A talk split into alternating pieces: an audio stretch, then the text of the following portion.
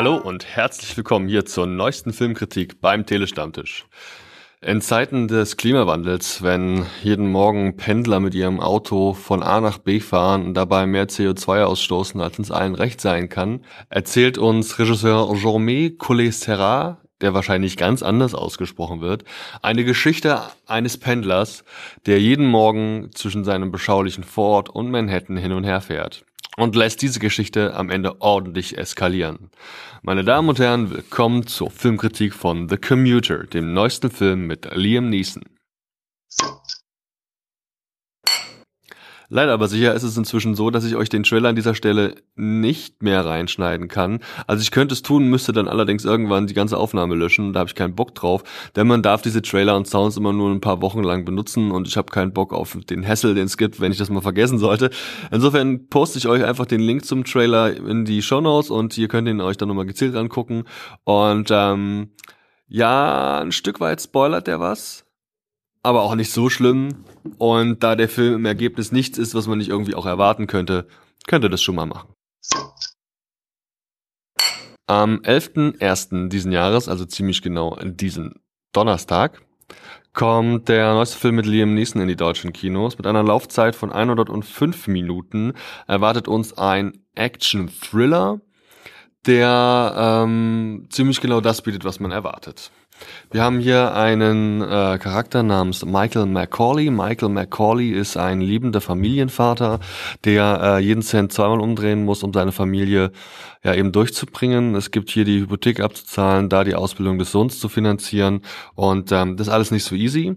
Er fährt jeden Morgen nach Manhattan, ist dort als Versicherungsmakler tätig und ähm, er ist eben ein Pendler. Ja, hat, also fährt nicht mit dem Auto, sondern äh, wird von seiner Frau zum nächstgelegenen Bahnhof gefahren. Dort steigt er in die Bahn und düst eben nach Manhattan.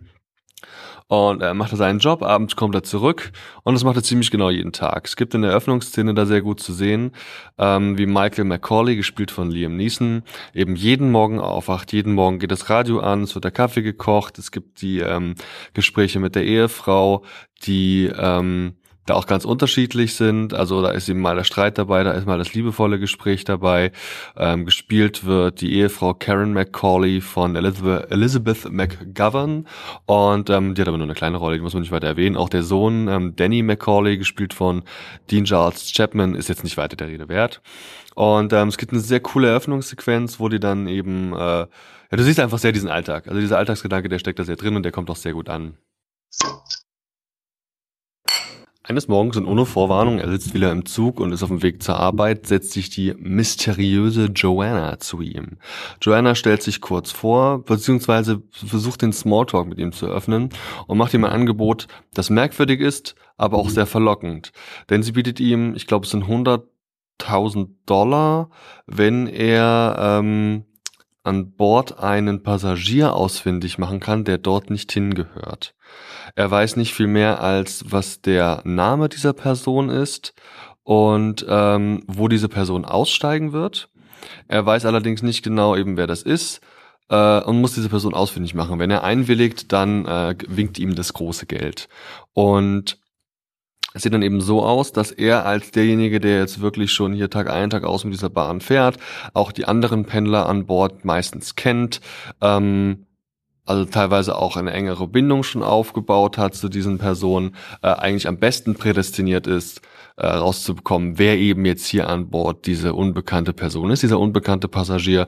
Und er soll eben diesen ja, quasi herausbekommen, wer das ist und dem so einen kleinen, so einen, so einen ähm, GPS-Tracker quasi an die Tasche heften. Ähm, die Person, diese Joanna, die ihm dieses Angebot macht, gespielt von der wunderbaren Vera Famiga, ähm, ist anscheinend Teil einer größeren Verschwörung oder einer Organisation. Viel mehr Details will ich hier an der Stelle nicht verraten nur eben klar machen, dass man, so wie man auch im Trailer sehen kann, ähm, hier mehr dahinter steckt als eine arme Irre, die irgendwie einen Typen unter Druck setzen möchte, sondern hier gibt's eben also vermutlich eine größere Organisation und ähm, ja, die gute Frau hat dann effektiv gar nicht mehr so sehr viel Screentime, ist also dann irgendwann nicht mehr Teil der, also schon noch Teil der Handlung, aber wir sehen sie lange Zeit im Film nicht, äh, nachdem sie eben aus dem Zug ausgestiegen ist. Es gibt eine ganze Menge weitere Charaktere, die wir hier unbedingt mal erwähnen müssen. Da wäre zum einen ähm, Alex Murphy, das ist der ähm, einer der Freunde, wenn nicht sogar der beste Freund von unserem Hauptcharakter Michael. Ähm, er ist Polizist. Michael ist übrigens auch ehemaliger Polizist. Und ja, die treffen sich eben ähm, als der Michael dann äh, seinen Job verliert. Das ist nämlich auch gleich zu Beginn der Anfangssequenz so, dass ähm, diese Geldsorgen sind also nicht nur sein eines Problem. Er kriegt eines Tages von seinem Chef offeriert, dass er jetzt eben auch seinen Job verlieren wird. Und ähm, naja, da bist du halt ziemlich gestockt, wenn er eigentlich nur ein paar eine Hypothek abzahlen muss. Er trifft sich also mit seinem Kumpel in der Bar, die trinken ein bisschen. Praktischerweise kommt da auch gerade der ehemalige Vorgesetzte, Captain Hawthorne, mit rein, gespielt vom ähm, wunderbaren Sam Neill, der hier auch einen klasse Job macht. Und ähm, ja, da entwickelt sich dann eben äh, so ein kleines Konstrukt aus, aus, aus ja, so Personen, die da alle eine Rolle spielen. Und dann gibt's natürlich noch jede Menge Personen an Bord, äh, die da ähm, ja so als Nebencharaktere auftauchen. Ähm, erwähnenswert wäre da der Jonathan Banks, spielt die, die Figur Walt. Ähm, Jonathan Banks kennen wir ja jetzt unter anderem schon aus ähm, Breaking Bad. Und das ist so eine Art Kumpel von ihm, ja, ein älterer Herr, der also ein bisschen einfach für den Smalltalk am Morgen in der Bahn ganz gut da geeignet ist. Und noch jede Menge andere Personen, die da jetzt eine Rolle spielen. Aber ich würde sagen, das sind so die wichtigsten, von denen man mal gehört haben sollte. Einer, den ich so in der noch gar nicht in Verbindung gebracht hatte, ähm, ist nämlich ein Schauspieler, der mir auch aus Star Trek Discovery sehr bekannt vorkam. Aber das habe ich erst im Nachhinein, ist mir das, also die Verbindung mit Discovery erst klar geworden. Und zwar reden wir von Shazad Latif, spielt den Vince. Ähm, ich möchte gar nichts zur Rolle selbst sagen, aber ich fand es irgendwie cool, den wiederzuerkennen. Ähm, das ist immer eine ganz tolle Geschichte. Ja, das ist so diese Grundvoraussetzung. Ähm, wir haben eben diesen äh, Michael. Michael soll diese ähm, hat jetzt dieses Angebot bekommen, diesen fremden Passagier zu finden und ähm, nimmt das Angebot auch an, realisiert aber erst im Anschluss, dass er auch diesen Passagier finden muss, sonst geht es seiner Familie schlecht. Die ähm, Frau, die ausgestiegen ist, diese Joanna, beziehungsweise die Organisation, die sie vertritt, die wiederum bedroht seine Familie. Ähm, keine Ahnung, wir, wir, wir sehen halt, es wird viel über, über Telefone findet viel statt. Es gibt da immer so eine, so eine, kriegt immer so Anweisungen via Handy. Und ähm, ja, das ist ganz spannend zu sehen, wie er da in dieser Zwickmühle ist zwischen ich steig jetzt aus und lasse den ganzen Scheiß einfach links liegen und fuck, ich muss was machen, sonst töten sie meine Familie. Ähm, also das ist eine, eine ganz tolle Situation und äh, also ein guter, guter Start, ein guter Beginn. Ich will gar nicht so sehr auf die Details eingehen, was sich da alles noch versteckt an Handlungssträngen, denn ähm, tatsächlich verrät der Trailer schon recht viel und ich kann ehrlich gesagt auch nicht nachvollziehen, warum man da schon Teile des Finales auch zeigt und ähm, vielleicht auch schon die Schwächen dieses Finales da ein bisschen thematisiert. Aber ähm, ja gut, also das äh, guckt euch mal den, den, den Trailer an. Es entwickelt sich da wie gesagt so, eine, ja, so ein Action-Ding im Stile von anderen Filmen, wie wir sie von Liam Neeson auch kennen. Ja, da ist dann, ähm, also natürlich wird man sich immer erinnern an die Taken-Reihe. Ähm, der Regisseur hat auch mit ihm zusammen schon Non-Stop gemacht, der wohl auf einem Flugzeug spielt. Und im Endeffekt ist es genau dasselbe. Es gibt hier also Liam Neeson, der muss die Welt beziehungsweise diese Leute am Zug retten. Und Liam Neeson sieht dabei so gut aus wie lang nicht mehr. Also der Typ ist irgendwas mit Mitte 60 und ähm, hat sich echt wacker gehalten. Die Action-Szenen ähm, bringt er sehr glaubhaft drüber, auch wenn sie extrem übertrieben sind. Es ist also schon so, dass er dann durchaus das ein oder andere Mal was aufs Maul bekommt oder austeilt, einsteckt, wie auch immer. Und das ist halt, naja, ein bisschen sehr over the top. Das muss man halt mögen. Ist halt auch ein Actionfilm, wie ich ihn von Liam Neeson erwarte. Das ist also irgendwie dann ein Stück weit vorhersehbar. Aber man muss halt, wie gesagt, man muss das mögen. Das ist halt einfach eine Stilfrage und ähm, nicht für jeden geeignet. Neben Joanna, die da als mysteriöse Figur jetzt nicht so wahnsinnig viel Screentime bekommt, gibt's da eben noch die ganzen anderen genannten Nebenfiguren. Die sind allesamt ähm, ganz nett, passen so ein bisschen aber auch in bekannte Schubladen und überraschen so kaum, so dass auch der ein oder andere Twist jetzt nicht so richtig überraschend daherkommt. Gerade wenn man dann irgendwann so ein bisschen die Geschichte verstanden hat und weiß, wer hinter der großen Verschwörung zumindest im, äh, im Ansatz mit drin steckt, da ähm, ist dann auch nicht mehr so ganz so überraschend, wer denn jetzt der eigentliche Bösewicht ist, der sich da im Finale offenbart. Viel spannender finde ich, dass man durchaus den Zug, in dem das Ganze spielt, auch als Charakter bezeichnen könnte.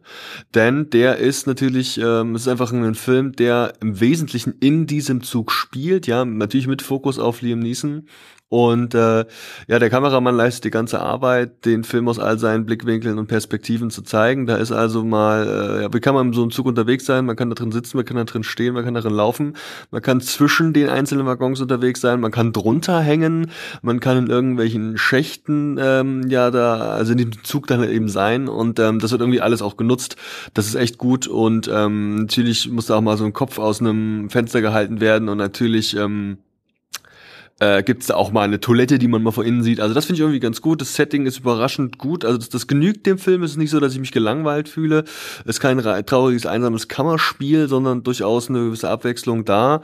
Und ähm, ist auch sehr glaubhaft, dass der äh, Michael, der, äh, der Hauptcharakter, äh, sich da sehr gut auskennt. Also er weiß genau, worauf er achten muss, wo die Leute aber irgendwie aussteigen, in welche Tarifzonen, dann welches Ticket haben, wie die gelochert sind.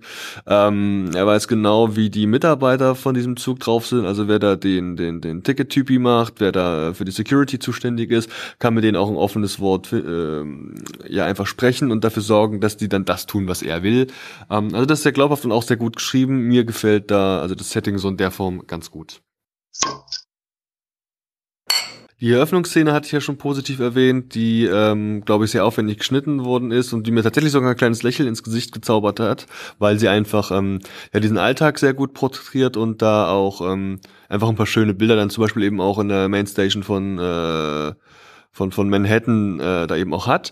Ähm, was mir leider nicht so gefällt und leider auch das, ja, die Schwäche des Films ist, ist das eigentliche Finale.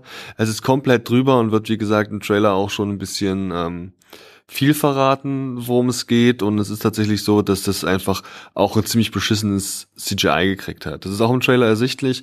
Es gibt da also zum einen die Szene, ähm, es gibt eine Sprungszene. Ja, eine Person springt von einem Punkt zu einem anderen. Das sieht einfach beschissen aus. Der Winkel stimmt nicht. Die, ähm, die, die, die Flugsequenz selbst stimmt nicht, dann schlägt diese Person irgendwie auf, überlebt es natürlich, aber äh, das sieht einfach kacke aus, ja, einfach bisschen billig. Das kann man im Trailer ähm, schon erahnen. Auch gibt es eine große Explosion am Ende des ähm, im Finale, auch das lässt sich aus dem Trailer schon sehen. Und ähm, ja, guckt euch an, ich fand es nicht so beeindruckend. Und ähm, ja, also das, das weiß ich nicht. Da hätte man dem Film durchaus einen Gefallen getan, es entweder deutlich einfacher zu tricken alles, das Finale, oder mehr Geld in die Effekte zu stecken, denn die waren in der Form leider nichts. Ja, im Ergebnis ist The Commuter ziemlich genau das, was man erwartet hat. Es ist quasi more of the same der Filme, die man ähm, ja sich von Liam Neeson in seiner Action-Version ebenso erträumt und erwünscht. Und das ist jetzt auch nicht grundsätzlich was Schlechtes. Ähm, er hat ist ein guter Action-Thriller, er ist ein Stück weit auch unterhaltsam. Ähm, ich fühlte mich jetzt nie gelangweilt, weil er auch einfach recht schnell erzählt ist. Und ähm, er ist halt nur im Endeffekt ein bisschen vorhersehbar und so ein bisschen Standard. Also spätestens ab der Mitte des Films fällt ihm nichts Neues mehr ein. Und ähm, die eventuellen Twists sind jetzt irgendwie auch nicht so krass, dass ich sie als Herausstellungsmerkmal jetzt bezeichnen würde. Ähm, insofern kriegt der Film von mir drei von fünf Sternen. Ist sicherlich kein Highlight, aber für einen coolen Abend zu Hause mit ein paar Kumpels und einem Bier genügt er völlig. Ähm, ja, und wenn ihr natürlich andere Meinung seid, wenn ihr sagt, hier, das ist ein Riesenmeisterwerk und das muss man gesehen haben, dann sagt mir doch mal Bescheid und schreibt mir auf Facebook, Twitter oder im Geekbook auf geekwhisper.de. Ähm, diese drei von fünf Sterne sind ja sicherlich jetzt nicht die schlechteste Bewertung, die so ein Film bekommen kann. Ich freue mich auf euer Feedback und wünsche euch viel Spaß bei The Commuter. Ciao.